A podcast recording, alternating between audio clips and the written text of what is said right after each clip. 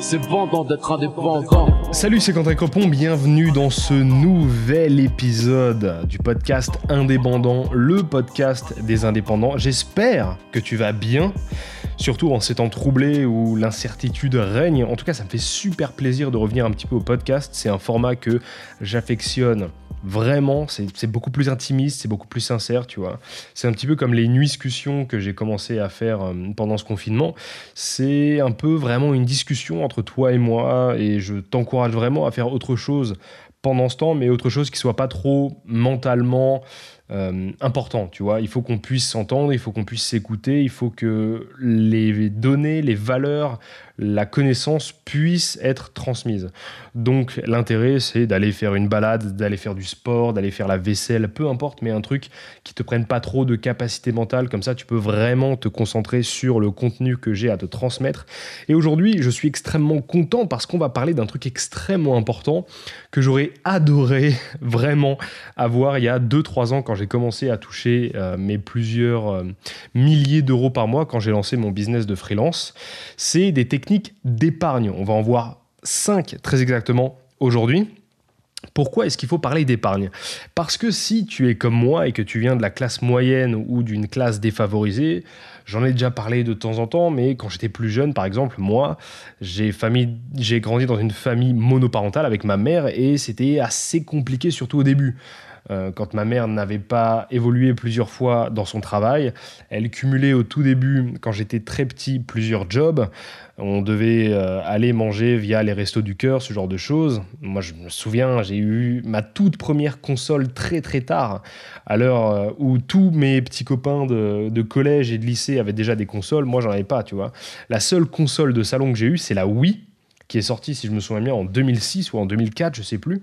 Mais je l'ai eu genre 4 ans après sa sortie. C'était vraiment, vraiment beaucoup plus tard parce que même à sa sortie, alors que c'était une console qui n'était pas excessivement chère, on ne pouvait pas se permettre de l'acheter parce que c'était beaucoup trop d'argent, c'était beaucoup trop important. Et je me souviens notamment aussi que même au niveau des jouets, euh, bah moi j'étais un enfant, tu vois, je voulais forcément un jouet comme tous les autres enfants quand on allait au supermarché, mais ma mère me disait non, on ne peut pas. Et elle m'a toujours dit, je pense que c'est important d'ailleurs de le dire à ses enfants, mais elle m'a toujours dit non, on ne peut pas. Mais par contre, histoire quand même de mettre un petit peu de baume au cœur quand on pouvait se le permettre. Eh bien, elle n'hésitait pas à m'en acheter un, tu vois. Alors évidemment, c'était très rare parce que comme dit, on n'avait pas beaucoup d'argent supplémentaire la plupart du temps, mais quand c'était possible, ma mère se faisait un plaisir de m'en offrir un. Et je me souviens que le fait que ces jouets soient beaucoup plus rares, ça les rendait beaucoup plus importants à mes yeux. Et j'ai joué pendant très longtemps avec des conneries, euh, des vieux jouets, tu vois, que mes potes n'auraient pas du tout aimé. Mais comme moi, j'avais pas tellement de trucs, les jouets que j'avais la plupart du temps, c'était que de la récupération, euh, du rachat ou des dons des cousins. Euh, une de mes premières consoles portables, la toute première console que j'ai eue, c'était une Game Boy Color que j'avais eu euh, pour un prix dérisoire à l'époque, parce que bon, euh, c'était plusieurs années après euh, que la Game Boy Color ait explosé. C'était à l'époque des, des, tout premiers Pokémon, tu vois, sur cartouche quand j'étais gamin. Ça, c'était. C'était ma toute première vraie console. Ensuite, j'ai eu la Game Boy Advance, qui était la console d'après. Et je me souviens que je l'avais acheté à un cousin qui la revendait. Il me l'avait revendu 40 ou 50 euros à l'époque. Euh, alors évidemment, j'étais gamin, donc c'est ma mère qui l'avait acheté. Mais je me souviens que euh, j'étais comme un dingue parce que j'étais là, ouais, c'est super, j'ai une console, machin. Alors que, en toute objectivité, c'est une très bonne console, mais déjà à cette époque, la Game Boy Advance, elle était dépassée depuis très très longtemps. Et ensuite, j'ai eu la Game, non, j'ai eu la Nintendo DS, voilà, à ma communion. Et ça, c'était la folie. Parce que euh, une partie de ma famille s'était un petit peu cotisée pour me faire ce, petit cadeau. Et là, c'était ma toute première vraie console neuve. Et c'était pas une console de salon parce que c'était trop cher, mais c'était une console portable, la Nintendo DS, un vrai carton. Et je me souviens, au début, j'avais même pas de jeu, tellement on pouvait pas trop s'offrir euh, bah, tout ça. J'avais pas de jeu, en fait, ce qui fait que je jouais avec les versions démo et tout, c'était ridicule. Mais bon, je m'en foutais parce que j'avais rien d'autre. Et c'était assez cool à ce niveau-là. Mais j'ai vraiment envie, du coup, de parler d'épargne parce que venant de la classe moyenne, euh, quand j'ai commencé à toucher les plusieurs milliers d'euros dont je te parlais avant par mois dans mon business de freelance, eh ben c'était compliqué, c'était compliqué, c'était compliqué parce que j'ai décidé directement de vendre euh, ce, ce travail et d'acheter des trucs. C'est-à-dire, en gros, j'ai dépensé tout mon argent, quoi. On va pas se mentir. Alors que ma mère m'avait bien dit, tu verras la première fois que tu vas toucher euh, des chèques euh, et que un client va te payer, euh, tu vas vouloir dépenser et tout. Et moi j'étais là en mode, mais non, pas du tout, etc. Et évidemment, c'est ce qui s'est passé. J'ai toujours dépensé direct. Et j'ai envie que tu ne tombes pas dans ce piège parce qu'on est dans une période extrêmement trouble. Donc on va parler un petit peu d'actualité d'ailleurs pour remettre tout ça en perspective. Bon, on va pas se mentir, moi j'ai investi un peu en bourse et quand il y a eu toute cette crise du coronavirus début d'année, la bourse a dégringolé. Les chiffres étaient noirs, noirs, noirs. Tout était dans le rouge. C'était absolument terrible. Et malheureusement, du coup, ça a profité aussi à. Enfin, malheureusement, ça. Comment dire, en fait il faut bien comprendre un truc, c'est que quand il y a une crise comme ça, il y a toujours des opportunités. Le, le malheur des uns fait toujours le bonheur des autres. Et c'est une chose dont on va parler maintenant, par exemple, la bourse. Il y a certains, indices, il y a certaines actions qui ont vraiment grimpé euh, de manière un petit peu plus discrète, même si globalement le marché s'est effondré. Donc il y a certaines personnes qui ont réussi à se faire pas mal d'argent même pendant cette dégringolade.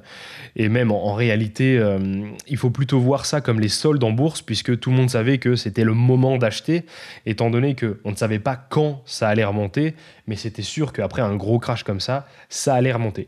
Et c'est ce qui s'est passé avec l'annonce de Pfizer, qui est un groupe pharmaceutique américain, qui annonce pour fin d'année, là, 2020, un vaccin contre le coronavirus qui serait efficace à 90%. Alors pour l'instant, rien n'est établi, mais rien que euh, rien que le fait que cette annonce ait été faite, ça a fait exploser, ça a fait rebondir le marché comme jamais.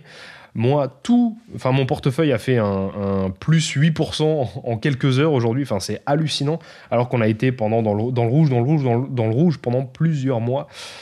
Mais bon, il faut aussi se dire que c'est une année qui a été noire pour beaucoup d'entre nous, puisqu'on compte au moins un million de pauvres supplémentaires en 2020 à cause de cette crise. Alors pas seulement à cause du coronavirus, mais à cause de tout ce que ça a engendré, à cause des choses qui étaient imprévues, etc. etc. Donc, il faut bien comprendre qu'on est vraiment dans l'incertitude et que le monde, a priori, ne sera plus jamais comme avant. Même en termes économiques, euh, on va rentrer dans une grande récession. Il y a un plan de relance, je crois, de 100 milliards d'euros dans l'espace européen, ou juste pour la France, je ne sais plus. Enfin, c'est assez hallucinant comme on n'est pas au bout de nos peines, on n'est pas au bout de nos surprises, et qui sait ce qui va se passer demain. Et c'est ce que j'ai envie qu'on fasse ensemble. J'ai envie qu'on se sécurise un petit peu, qu'on mette deux, trois petits diamants de côté, histoire que si, euh, on va dire, la société économique s'effondre, on puisse un petit peu tirer notre épingle du jeu. C'est ce qui peut arriver, c'est totalement ce qui peut arriver. Il y a énormément d'entreprises qui ont fermé malheureusement cette année et il y a beaucoup de freelances qui ont dû revenir à un taf de salarié parce que euh, ben pour être freelance au début de cette crise, je me souviens que ils ont fermé tous les robinets. Euh, les entreprises interdisaient les prestataires et on est revenu tout doucement au taf de freelance. Les entreprises ont commencé à accepter de nouveau des freelances. Mais bon, euh, on n'est pas à l'abri que ça recommence et que les freelances soient de nouveau écartés et qu'on privilégie le salarié, entre guillemets. Parce que bon, euh, en vrai, la seule sécurité que les salariés ont eu là-dedans, c'est le chômage partiel. Et encore, il y a eu énormément de plans sociaux et il y a beaucoup de gens qui se croyaient à l'abri avec un CDI dans leur poche qui ont été virés malheureusement. Donc, il faut J'en reparlerai dans un autre euh, podcast. D'ailleurs, j'ai, eu une discussion extrêmement intéressante avec Aloïs, qui est euh, un des abonnés, qui est aussi un ami, et on a parlé un petit peu de salariat, de la vision des choses. D'ailleurs, j'ai eu une autre conversation avec mon cousin Léo. Je vous salue tous les deux. C'était très intéressant. Je suis absolument contre le salariat dans, on va dire, 95% des cas, parce que c'est vraiment, vraiment, vraiment une escroquerie, en fait. J'en parlerai plus tard. Je sais que le mot peut être important, mais je n'ai pas peur des mots. Pour moi, c'est vraiment une escroquerie et on en parlera plus tard. Aujourd'hui, on va vraiment s'intéresser plus à l'épargne, un sujet à la fois. Il faut savoir tout d'abord que le sujet d'aujourd'hui, je l'ai déjà envoyé dans la pièce du destin qui est ma newsletter privée, qui sont mes emails secrets, mes emails privés que je ne partage qu'avec une liste très précise de personnes qui s'inscrivent à cette liste.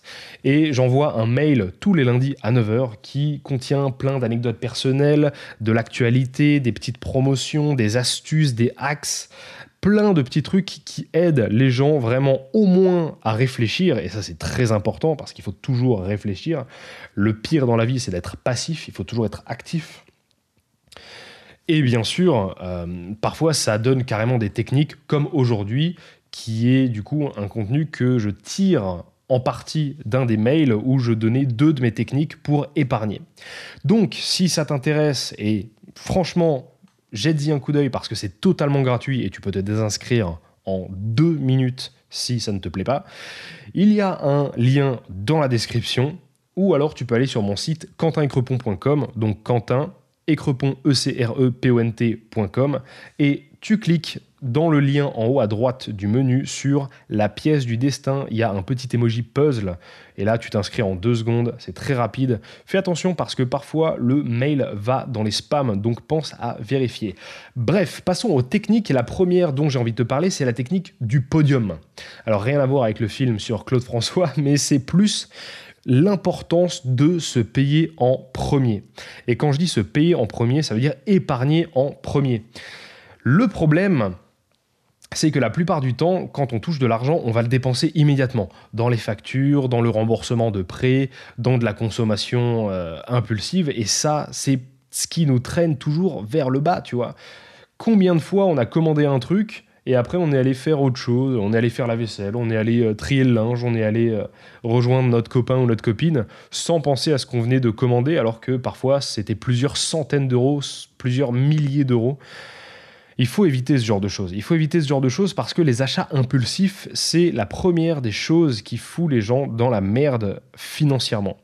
Et l'intérêt de la technique du podium, c'est toujours de se payer en premier. C'est-à-dire dès que tu touches, si tu es un salarié, dès que tu touches ton salaire, mets un virement permanent à cette date ou le lendemain qui, qui envoie un pourcentage de ce salaire sur euh, un livret A ou un livret bleu, peu importe, pour économiser. Il faut que ça soit indolore, il faut que tu n'y penses pas, il faut que ça soit automatique. Et rien que ça, ça va te permettre de mettre un petit peu d'argent sur le côté sans t'en rendre compte et ça va du coup amoindrir la marge d'argent que tu vas te permettre en dépenses. Puisque forcément, admettons que tu touches 1000 euros, si tu mets 500 euros de côté, bah, tu pourras plus dépenser 1000 euros, tu pourras dépenser que 500 euros. Donc déjà, là, tu vas pouvoir sauver de l'argent.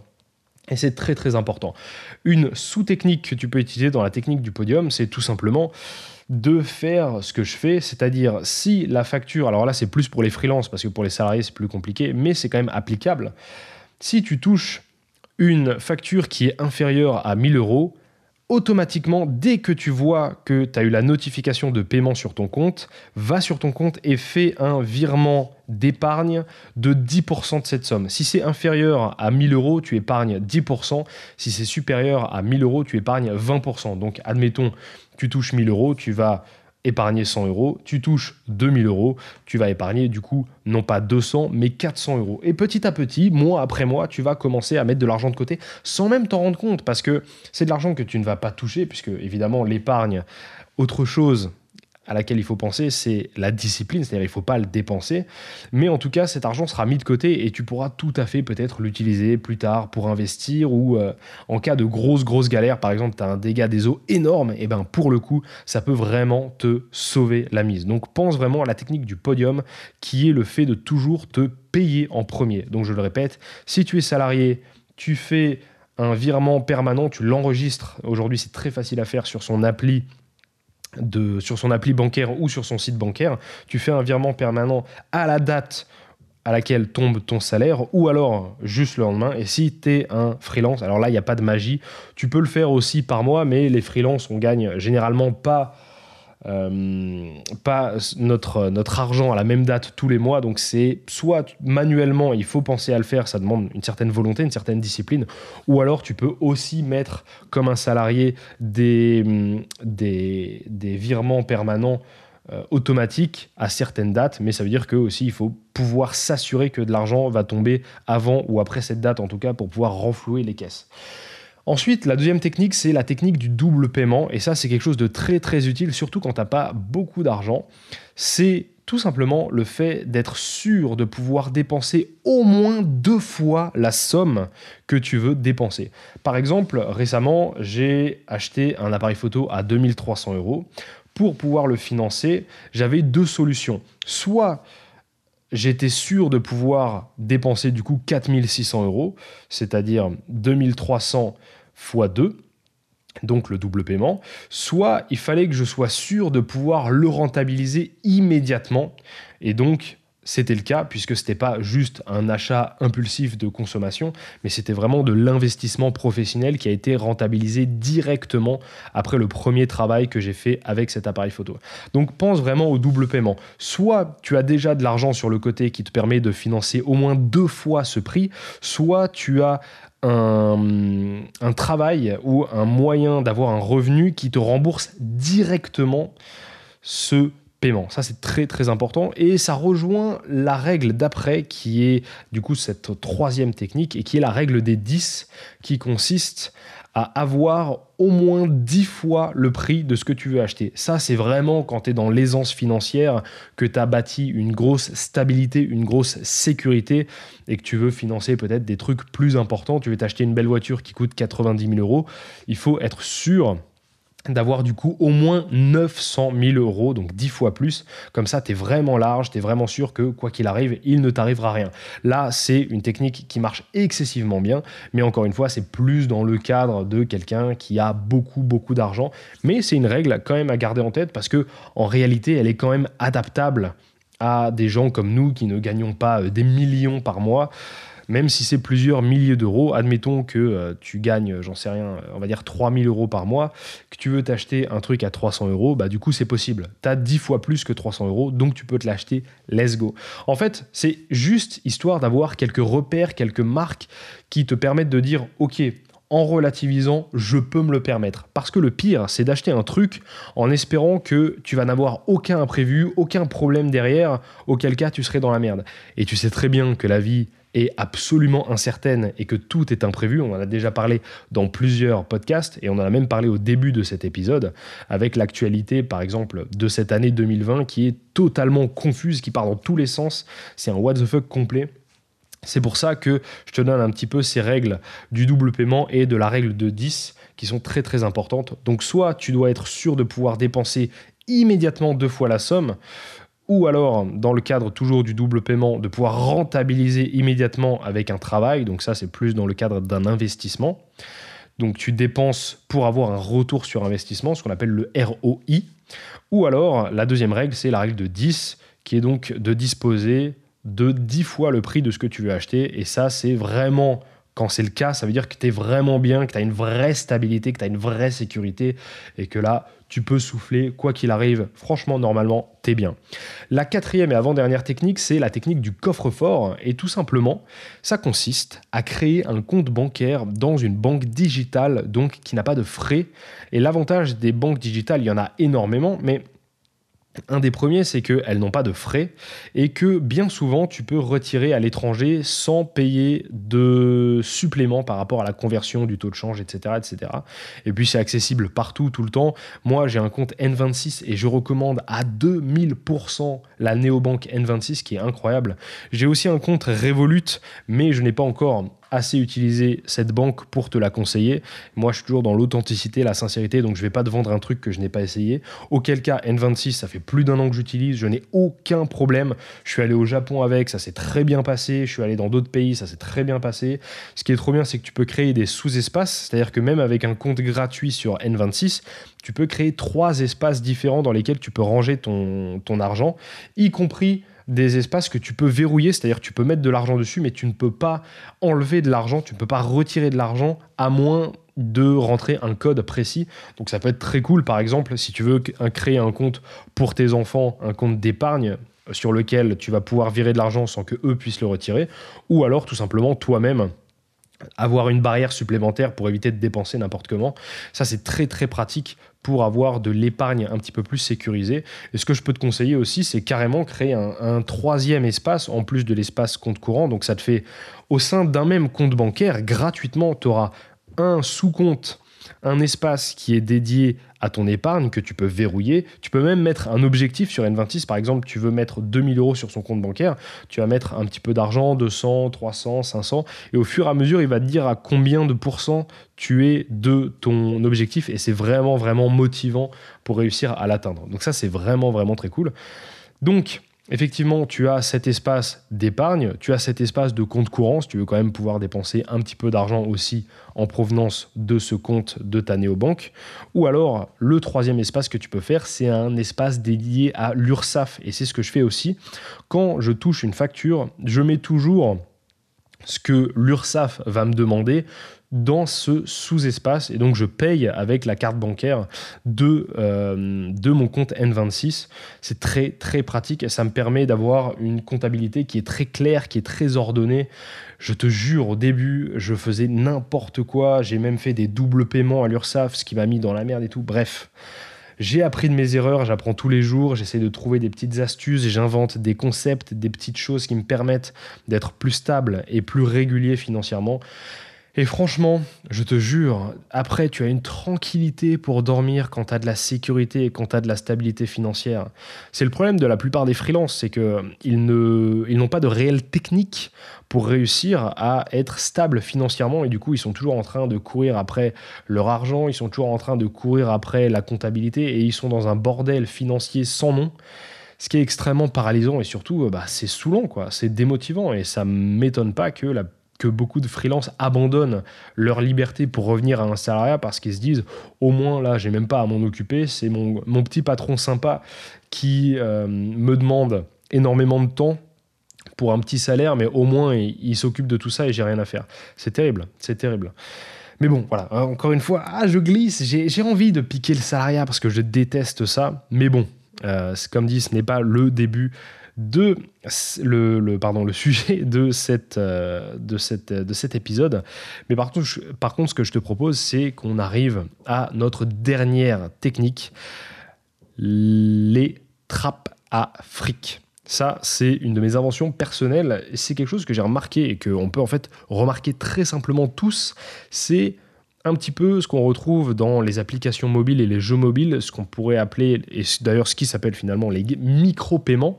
En fait, les micro-paiements, ce sont des petits paiements qui semblent indolores, tu vois, ça va être de l'ordre de 2, 4, 5, 6 euros. Euh, et malheureusement, ça, généralement, ça s'enchaîne, tu vois. Tu vas avoir 7 euros ici, 5 euros là, 20 euros ici. Et sur le coup, c'est pas énormément d'argent. C'est pas comme si tu dépensais 2000 euros. Sauf que 9 euros plus 50, plus 20, plus 17, plus 2, plus 30, bah, t'arrives vite à des centaines d'euros aussi. Donc, c'est problématique. Et les trappes Afrique, par exemple, c'est un Starbucks. Tu vois, tu t'achètes un thé un grand thé à Starbucks, ça sera quand même quasiment 4 euros. On est à 3,95 je crois.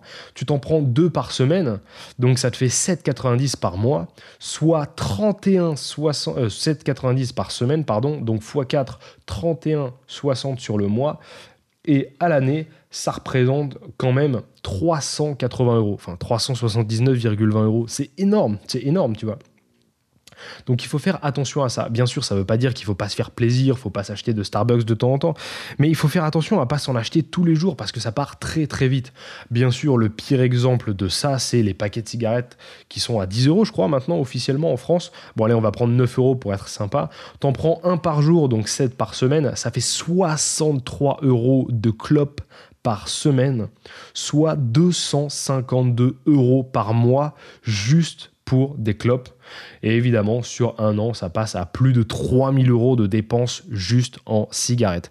T'imagines ce que tu peux faire avec 3000 euros? Si tu mettais 3000 euros par an en épargne Ça pourrait vraiment t'aider à financer des choses, à investir en bourse, investir en crypto-monnaie, payer euh, quelque chose à tes enfants, payer quelque chose à ton copain ou ta copine, te faire plaisir toi-même. Enfin, c'est vraiment, vraiment important de contrôler ces micro-paiements, ces trappes Afrique qui sont indolores mais qui nous font dépenser de l'argent. J'en ai, j'ai plein d'exemples, tu vois. Par exemple, un petit plein d'essence, tu vas faire, euh, allez, on va dire 20 hmm, euros par semaine, soit 80 euros par mois pour un gros, gros, gros plein d'essence. Là, j'ai vraiment abusé, tu vois. Mais c'est quand même pas grand chose. 20 euros par semaine, euh, on dépense tous 20 euros par semaine dans certaines choses. Donc prenons pour le cas d'un gros gros plein d'essence, tu vois, tu as une voiture qui dépense énormément. Ben sur le mois, du coup, ça fait 80 euros. Sur 6 mois, tu arrives déjà à 480 euros. Et à l'année, ben, tu arrives à 960 euros d'essence, quoi. Quasiment 1000 balles. Plus les 3000 balles dont on parlait avant par rapport euh, à la clope et tu arrives déjà, euh, déjà à, à, à, 4000 euros, quoi. 4000 euros d'épargne. Donc évidemment, toutes les dépenses ne sont pas esquivables, il y a bien des choses où on est obligé de dépenser, mais il faut faire attention quand même, tu vois, euh, ne serait-ce que entre un restaurant avec ou sans café, même 2 euros de différence deux fois par semaine, sur un mois, sur un an, sur deux ans, ça peut faire pas mal d'argent, tu vois. Alors ça, c'est une technique pour les gens qui sont vraiment en galère de thunes, tu vois. Évidemment, si tu as des milliards à la Jeff Bezos, ça, ça t'intéresse pas, parce que en gros, bon, 2 euros de plus ou de moins, ça va pas changer grand-chose. Mais pour quelqu'un qui gagne entre, on va dire, 1800 et 6000 euh, euros par mois, ça peut être intéressant vraiment de repenser à certains achats qu'on fait, tu vois. Est-ce que tu as vraiment besoin de faire une séance de shopping par semaine, ce qui te fait quand même, euh, allez, on va dire 60 euros par semaine, soit 240 euros par mois. Et donc, à l'année, on arrive à du 2880 euros juste pour du shopping, tu vois. Donc, cette industrie de vêtements de tout le temps acheter, acheter, acheter voilà, il faut faire attention. C'est la même chose avec les abonnements UGC illimité ou Netflix. Bref, encore une fois, je suis pas tes parents, j'ai absolument rien à te dire sur la façon dont tu dépenses ton argent, mais simplement pense quand même à comment tu dépenses ton argent. Est-ce que euh, dépenser 36, 72 euros de bière par mois parce que tu sors euh, trois fois par semaine ou six fois par semaine euh, fêter les happy hour avec tes potes, est-ce que c'est vraiment, vraiment nécessaire si tu gagnes pas beaucoup d'argent, tu vois? Ça peut être une question qu'il faut se poser. Tu peux très bien passer de trois fois par semaine à une ou deux fois par semaine avec tes potes dans un bar. C'est pas pour ça qu'ils vont arrêter de te parler, tu vois. Et toi, ça peut te permettre d'économiser un peu d'argent. Et Dieu sait que c'est important, surtout, surtout, surtout, surtout, je le répète, dans cette année 2020 et dans les années qui arrivent, où on s'est bien rendu compte que tout était incertain et qu'il fallait faire attention à la façon dont on dépense notre argent. Voilà. C'était les cinq techniques que moi j'utilise tout le temps pour vraiment mettre de l'argent de côté et ne plus tomber dans la merde financière que j'ai eu au début de ma carrière. Si tu veux créer un compte N26, je t'ai mis un lien en description c'est un lien qui est affilié, c'est-à-dire que en gros, si tu dépenses 15 euros avec ta carte N26, ça me donnera 15 euros aussi. Donc, je te remercie d'avance, mais ça ne te coûte rien et ça te rapporte tout parce que vraiment N26 c'est totalement gratuit et c'est un bonheur à utiliser. Tu peux même débloquer et euh, tu peux bloquer débloquer ta carte immédiatement sur l'application. C'est gratuit, t'as pas de frais, tu peux le faire autant de fois que tu veux. C'est incroyable, c'est incroyable. Et moi, je ne comprends pas comment les banques actuelles mettent autant de temps à se mettre à la page. Et quelque part, ça ne me ça ne me surprend pas qu'elles se fassent toutes dépasser par les néobanques et les banques en ligne parce que bah, c'est beaucoup mieux fait, les interfaces sont beaucoup plus claires, tu as plus de, T'as plus de fonctionnalités, c'est beaucoup moins chiant. Enfin bref, voilà, N26, c'est que du bon, comme dit Revolut. Je ne t'en parle pas encore parce que j'ai pas encore assez testé. Mais N26, c'est que du bon, tu peux y aller les yeux fermés. Il t'envoie même une carte, de, une carte bancaire gratuite, il n'y a pas de frais, c'est incroyable, c'est vraiment trop bien. Si tu aimes la lecture, je te conseille aussi le livre Père riche, Père pauvre. Je te mets aussi un lien dans la description de Robert Kiyosaki si tu dois lire un livre, un seul livre pour commencer à comprendre un petit peu l'éducation financière, ça va être ce livre. Après avoir lu ce livre, je te jure, de mon côté et de tout du côté de tous les gens qui l'ont lu et que je connais, il y a eu un avant et un après. C'est un peu la Bible de l'éducation financière de la classe moyenne. C'est incroyable. Il y a un avant et un après. Une fois que tu as lu ce livre, tu ne verras plus jamais l'argent et la finance de la même façon. C'est complètement dingue. Bref, voilà, je le répète, c'était euh, un podcast, un épisode qui est inspiré d'un des précédents mails que j'ai envoyé dans la pièce du destin. Donc je t'encourage vraiment à t'y inscrire. C'est totalement gratuit et tu peux te désinscrire en deux temps, trois mouvements. Ça ne te demande rien et c'est un seul mail par semaine le lundi à 9h. Ce sont des mails qui vont te permettre d'assembler un petit peu le puzzle de ta liberté, le tableau de la liberté que tu veux avoir. Parfois, je te donnerai des méthodes clés en main, mais il n'y a aucune pilule miracle. Ça demandera toujours de la réflexion ou du travail. Mais on est ensemble chaque semaine. Il y a de plus en plus de gens qui s'inscrivent à tout ça. Donc, c'est trop bien. On commence à former une, une petite famille et c'est trop cool. J'ai pas mal d'ailleurs d'idées à ce niveau-là. Potentiellement, peut-être des dîners dans des restaurants ou des conférences, mais je n'en dis pas plus et de toute façon, ça ne sert à rien d'en parler puisque à l'heure actuelle, on est confiné, on ne sait pas comment le monde va évoluer, et pour l'instant, on ne peut tout simplement pas organiser d'événements comme ça. Mais on en reparlera très très vite, je te le promets, je te laisse pas tomber, on est ensemble dans cette aventure sur la liberté, dans cette aventure sur l'indépendance, dans le podcast indépendant. Donc, il y a un lien pour N26, inscription gratuite, compte bancaire sans frais dans la description de cet épisode. Il y a aussi un lien pour le livre Père riche, Père pauvre. Incroyable, incroyable livre. Tellement ce livre m'a changé, je, n'arrive même plus à prononcer son, son titre, c'est complètement dingue. Mais Père riche, Père pauvre de Robert Kiyosaki.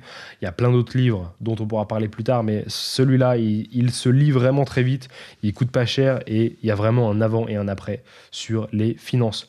On se retrouve très très vite. Abonne-toi à la pièce du destin. Je te dis à lundi prochain, 9h, quand tu seras inscrit pour avoir ton premier mail et rejoindre notre famille qui s'agrandit de jour en jour. Prends soin de toi, crée des choses, c'est le plus important. Salut. C'est vendant d'être indépendant.